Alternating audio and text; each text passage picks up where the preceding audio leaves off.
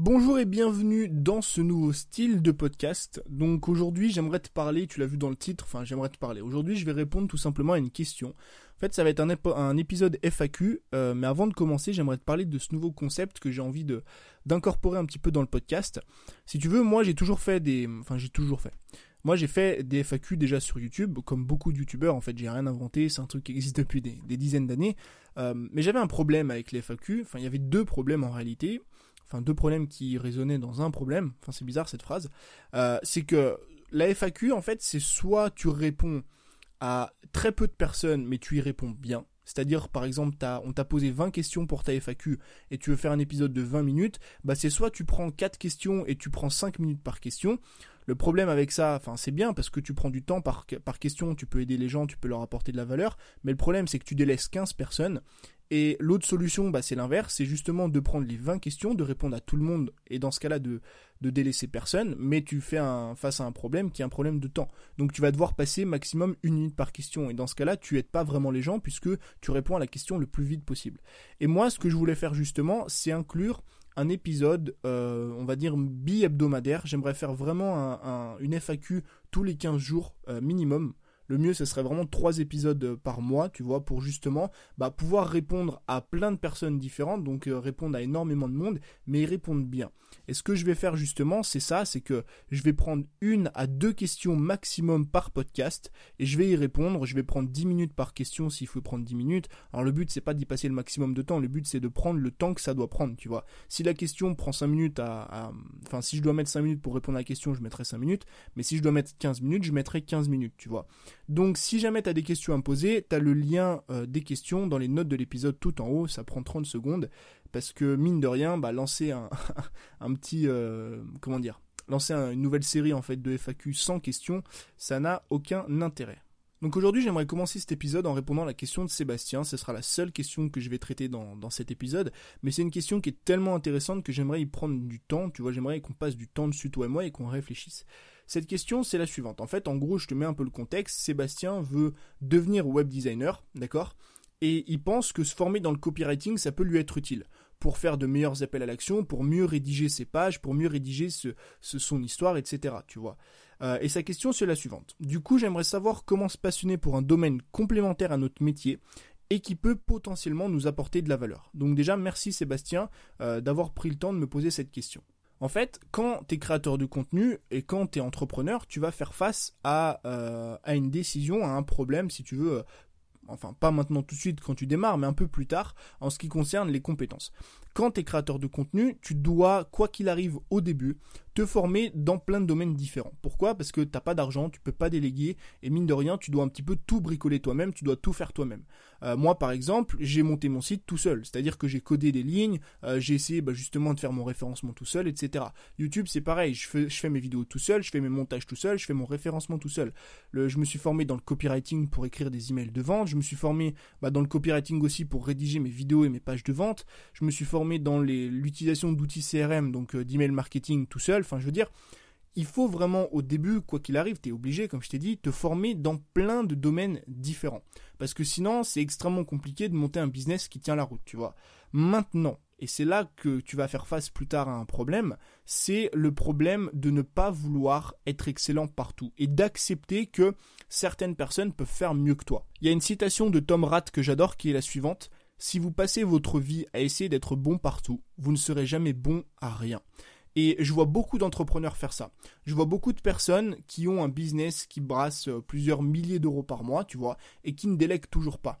Pourquoi? Parce qu'elles estiment justement qu'elles ont des compétences dans un domaine, par exemple des compétences euh, en codage de site ou des compétences dans l'utilisation d'un outil CRM, et elles se disent moi j'ai des compétences, euh, je vais pas déléguer ça à une autre personne. Le problème c'est quoi? Le problème c'est que toi tu as développé des compétences qui sont moyennes étant donné que tu t'es pas concentré à fond sur ce domaine-là, étant donné que c'est pas ta spécialité, que t'es pas un expert, euh, je reprends l'exemple du copywriting, mais si t'écris pas tous les jours un email de vente, que tu rédiges pas tous les jours quelque chose pour vendre, tu peux pas devenir un expert du copywriting. Et forcément qu'une personne, un freelance par exemple en copywriting, va être bien meilleur que toi. Donc au final, investir de l'argent sur cette personne-là pour déléguer cette tâche dans laquelle elle, elle est excellente et toi t'es moyenne, ça va te permettre sur le long terme d'avoir beaucoup plus de résultats. Et si je te dis ça, c'est parce que c'est un problème auquel moi j'ai fait face et auquel beaucoup de personnes font face. C'est se former au début dans plein de domaines différents parce que oui, c'est obligatoire, euh, obligatoire pardon, et parce que oui, t'as pas d'argent pour déléguer, mais à partir d'un moment dans ton business, va falloir accepter le fait que tu peux pas être excellent partout.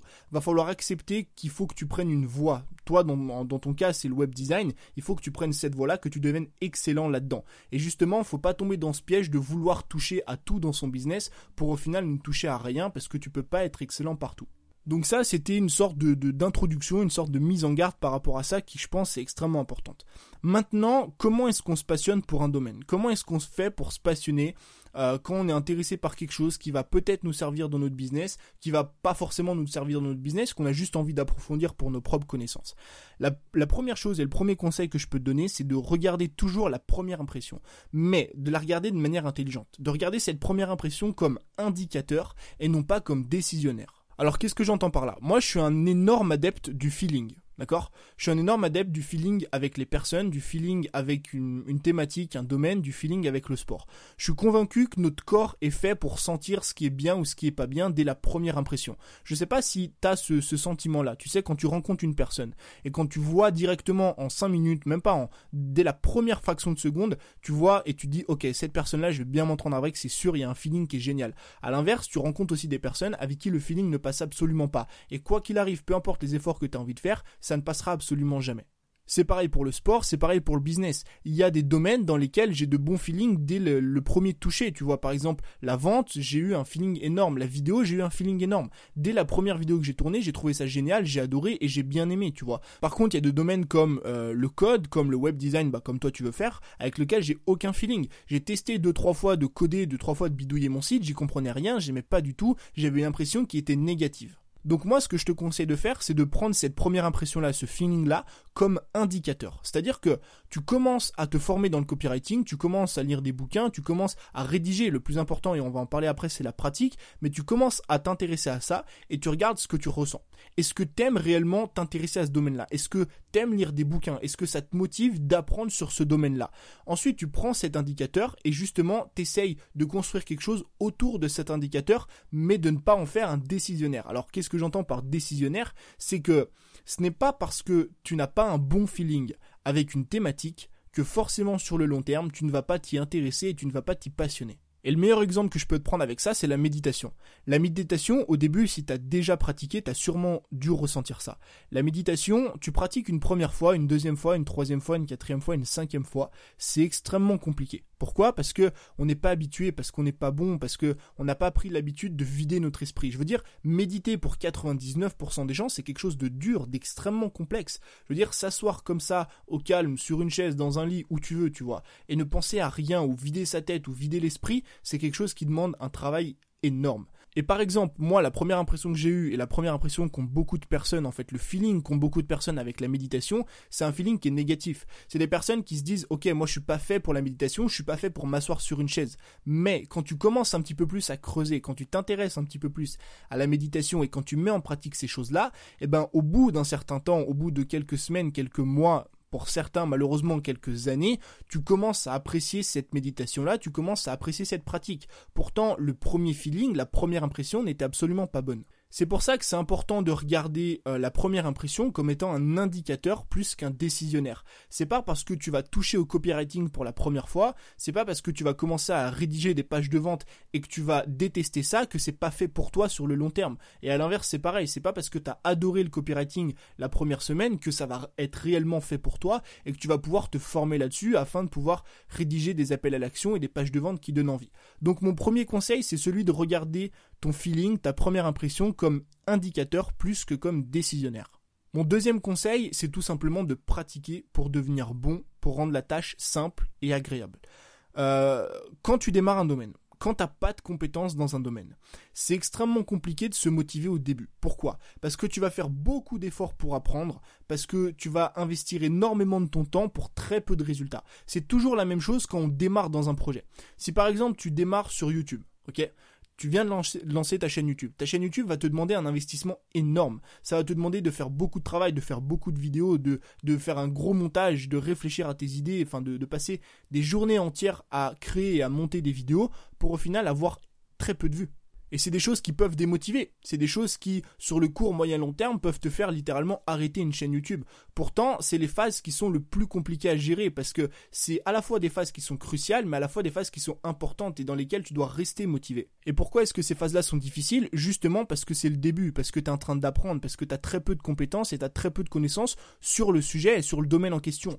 En revanche, quand tu pratiques tous les jours, quand ça fait plusieurs semaines que tu fais des vidéos YouTube par exemple, quand ça fait plusieurs semaines que tu prends des photos, quand ça fait plusieurs semaines que tu fais de la méditation, bah à force de pratique, ça devient plus simple, ça devient plus agréable et ça s'incorpore dans ton quotidien et tu commences à apprécier beaucoup plus la tâche qu'elle ne l'était au début. Par exemple, pour le copywriting, au début, tu vas te former en copywriting. Je sais pas si tu as déjà lu des bouquins ou pas là-dessus, mais tu connais rien. Admettons que tu ne connaisses absolument rien aujourd'hui en copywriting. Tu vas te former là-dessus, tu vas lire des bouquins et au début, ça va te paraître très compliqué parce que tu vas voir qu'il y a beaucoup de choses à apprendre. Mais petit à petit, en pratiquant tous les jours, tu vas commencer à implémenter ces choses-là, tu vois, ça va commencer à devenir des routines, ça va commencer à devenir facile et tu vas ancrer ça en fait dans ton cerveau. Et ce qui fait qu'après quelques semaines, pour toi, ce qui était compliqué en copywriting au début va devenir extrêmement simple. Par exemple, pour toi, au bout de quelques mois, tu vois, deux, trois mois, écrire une page de vente, ce qui était quelque chose de totalement euh, impossible pour toi il y a trois mois, aujourd'hui, ça devient normal, ça devient simple. Et forcément, du coup, que quand tu pratiques une tâche tous les jours, tous les jours, tous les jours, tous les jours,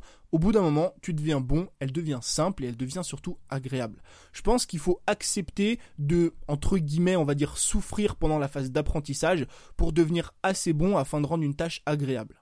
Et le troisième et dernier conseil que je peux te donner, c'est tout simplement celui d'être patient.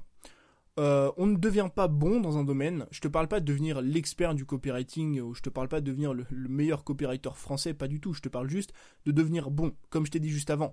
Devenir assez bon pour rendre la tâche simple et agréable. On ne devient pas bon dans un domaine en seulement une semaine on ne devient pas bon dans un domaine en seulement 15 jours, en seulement 4 semaines, en seulement 2 mois, tu vois. Enfin, au bout de 2 mois, si tu pratiques régulièrement tous les jours, évidemment que tu peux devenir bon. Mais si tu rédiges euh, un email de vente par semaine, tu ne deviendras jamais bon en seulement 60 jours. C'est d'ailleurs pour ça que je te parle souvent d'habitudes, parce que pour moi, les habitudes, c'est ce qui peut te permettre sur le court, moyen et long terme d'avoir le plus de résultats possible. Et ça entre aussi en jeu là maintenant. Si tu veux te former dans un domaine, si tu veux savoir, comme je l'avais expliqué pour la vidéo YouTube, pour le podcast, si aujourd'hui tu veux trouver des réponses à tes questions, et si tu veux savoir euh, si oui ou non le copywriting c'est fait pour toi, si oui ou non tu veux te former là-dedans, si oui ou non ça va te plaire, le mieux, la meilleure chose que tu puisses faire, c'est rédiger un email de vente tous les jours. Commencer à te former dès ce soir, tu vois, dès la fin de ce podcast, tu vas te former en copywriting et d'ici euh, un mois, d'ici 15 jours, tu te lances le défi d'écrire un email de vente par jour ça prend 15, 20, 30, 40, 50 minutes, une heure parfois. Alors les meilleurs emails de vente prennent plusieurs heures à être rédigés, mais si tous les jours tu te lances le défi de rédiger euh, une partie, un petit texte de vente, tu vois, en l'espace d'une heure, je te garantis qu'à la fin des 30 jours, tu auras ta réponse. Je te garantis qu'à la fin des 30 jours, tu sauras si oui ou non le copywriting c'est vraiment un truc qui te plaît, c'est vraiment un truc qui t'intéresse. Et ensuite, à la fin de ça, il faut être patient. Parce qu'on ne fait pas un bon copywriter, on ne fait pas un bon vidéaste, on ne fait pas un, bon vendeur, on ne fait pas un bon businessman en l'espace de 30 jours.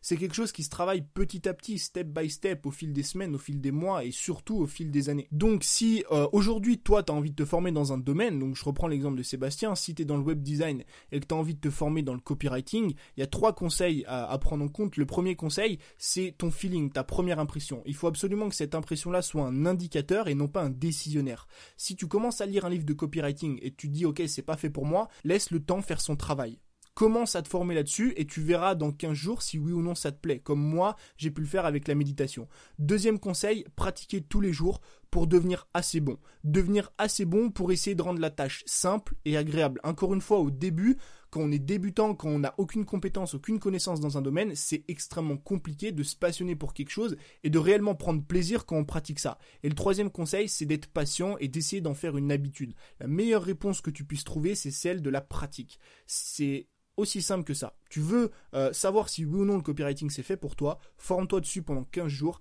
et écris 30 textes de vente pendant 30 jours. Et à la fin des 45 jours, un process extrêmement simple, mi-janvier, tu auras ta réponse. Est-ce que oui ou non euh, le copywriting c'est fait pour moi? Est-ce que ça me passionne? Est-ce que oui ou non j'ai envie de me former là-dessus pour mon futur métier et pour mes futurs projets? Donc voilà un petit peu comment moi je fais aujourd'hui pour me former dans un domaine et surtout pour savoir si oui ou non un domaine euh, va me plaire. J'espère que cet épisode t'a plu ou ce nouveau concept te plaît. Tu vois que je prends beaucoup plus le temps que d'habitude euh, pour répondre à des questions. Alors là, tu vas me dire oui, mais Tony, t'as répondu qu'il y a une seule question. C'est pour ça que je compte faire un épisode tous les 10 jours, que je compte faire euh, au minimum 2 voire 3 épisodes par mois. Donc si t'as quelconque question à me poser euh, sur la, vie, le lifestyle, la création de contenu, le voyage, la vidéo, la vente, ce que tu veux, la productivité, bah t'as juste à me laisser ça sur le lien, enfin cliquer sur le lien qui a en haut des notes de l'épisode à me poser ta question et moi je prendrai un réel plaisir à y répondre.